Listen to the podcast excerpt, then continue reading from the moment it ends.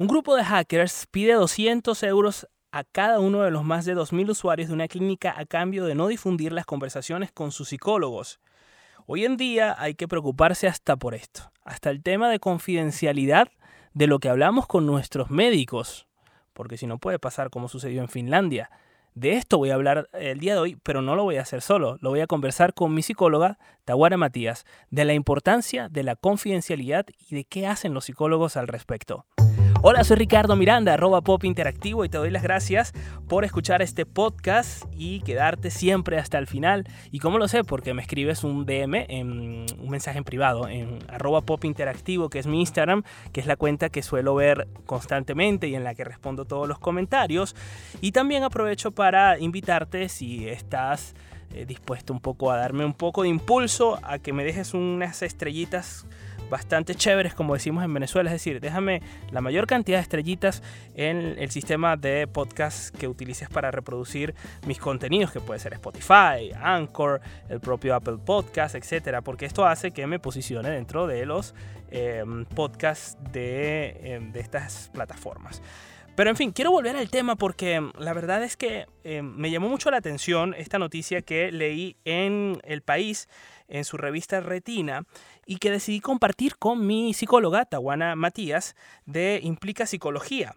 Y yo le preguntaba a ella, oye, quiero hablar de este tema porque me parece bastante interesante, porque una de las cosas de las que nos preocupamos cuando vamos al psicólogo, por supuesto, es de tener confidencialidad para poder abrirnos, para poder contar las cosas como quizás no las contamos a, incluso a nuestras personas más cercanas, porque, bueno, al final de cuentas eh, siempre tenemos determinados traumas y determinadas historias que son complicadas de, de, de conversar con personas cercanas y que tú prefieres abrirte con, con profesionales que incluso te puedan ayudar, ayudar a sobrellevarlas, pero sobre todo las cosas que no te vayan a, a juzgar ni vayan a tener ningún prejuicio sobre lo que vayas a hablar. De eso va un poco también el psicólogo, aunque como contaba Tawana en la edición pasada, el psicólogo Mm, hoy en día no es solo para tratar traumas ni problemas, porque en mi caso, por ejemplo, a mí me sirvió mm, Tawana para mm, producir una estructura que me permitiera cerrar un ciclo en mi trabajo formal en el que había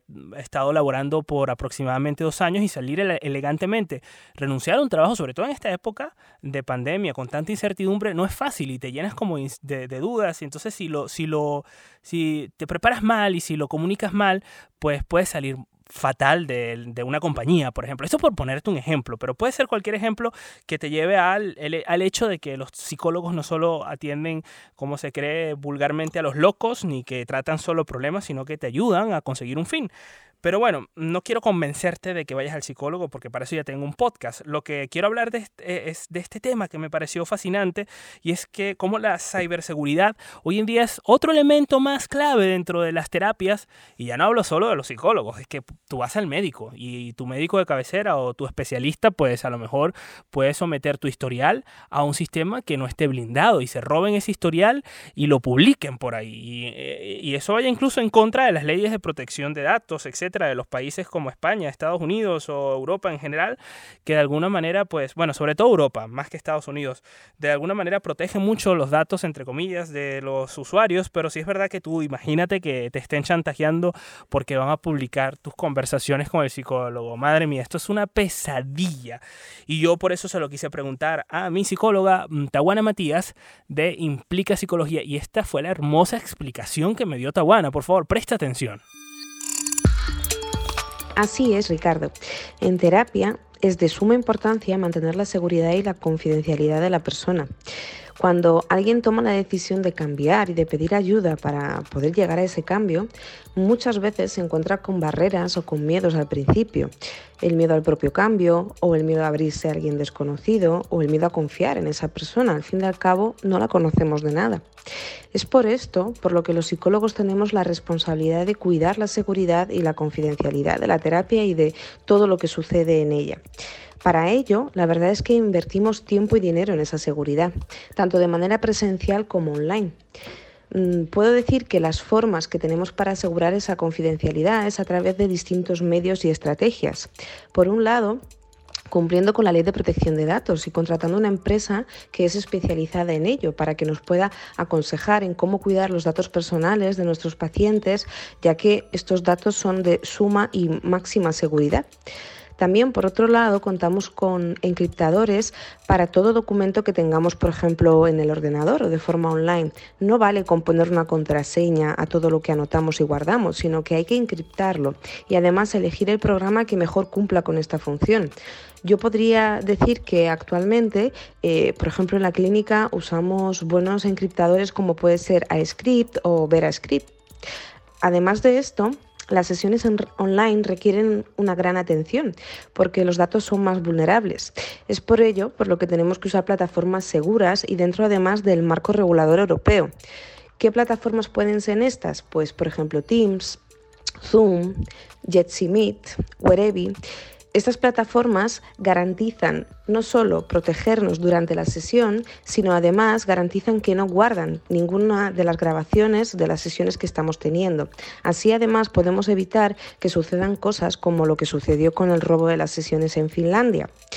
Tener claro cuáles son nuestras obligaciones como profesionales de la salud y el bienestar creo que ayuda al paciente a sentirse más seguro. Y eso además nos ayuda a nosotros, los psicólogos, a realizar de manera eficaz nuestro trabajo. Por eso, si nos estáis escuchando y vais al psicólogo o estáis pensando en ir, podéis estar tranquilos. Todo lo que se habla en sesión se queda en sesión, excepto el cambio, claro. Fascinante todo lo que comenta Tawana. Sin duda alguna hay que tener confianza en la confidencialidad de un profesional de la psicología. En este caso, y por supuesto, la confianza profesional pasa porque los psicólogos también pues, se blinden en términos mm, informáticos. Hay muchos psicólogos, como Tawana, por ejemplo, que llevan todo el tema de manera más manual y eso hace que, bueno, para un hacker sea más complicado porque no puedes hackear una libreta así, por así, a no ser que lo hagas físicamente y te la roben. Entonces, yo creo que, que, bueno, son muchas las condiciones hoy en día que hay que tener en cuenta a la hora de de, de pues, mm, estar como no solo del lado del paciente, sino también del lado del profesional, como lo contaba Tawana Matías, a la que por cierto puedes eh, conocer más a fondo, no solo a ella, sino a todos los profesionales que trabajan con ella en implicapsicología.com, que es la página web de ellos, y esto lo hago como agradecimiento y me parece que es justo honrar todo esto que está haciendo por todos nosotros los que escuchamos este contenido todas las semanas, así que te invito a seguirlos y a visitar su página web implica psicología.com para que conozcas más acerca de eh, la labor que hacen e incluso si te apetece o quieres probar una sesión psicológica eh, de terapia psicológica, pues les escribas y les escribas de mi parte para que sepan que van directamente desde este podcast. Muchísimas gracias por quedarte hasta aquí. También gracias por comentarme. El otro día me comentaba que se quedaron con las ganas de escuchar más a Tawana. Eso es maravilloso porque eso significa que, que ha gustado este contenido. Voy a pensármelo a ver si, como me sugirieron por ahí, hago una entrevista un poco más larga y tendida con Tawana para hablar de diferentes temas. Si te apetece escuchar una entrevista más larga con un psicólogo, déjame pues las sugerencias de las cosas que quieres hablar para yo preguntárselas y valorar la posibilidad de hacer una conversación un poco más tendida con Tawana Matías o con cualquier profesional que a ti se te venga a la cabeza. Nosotros, mientras tanto, quedamos en tocho.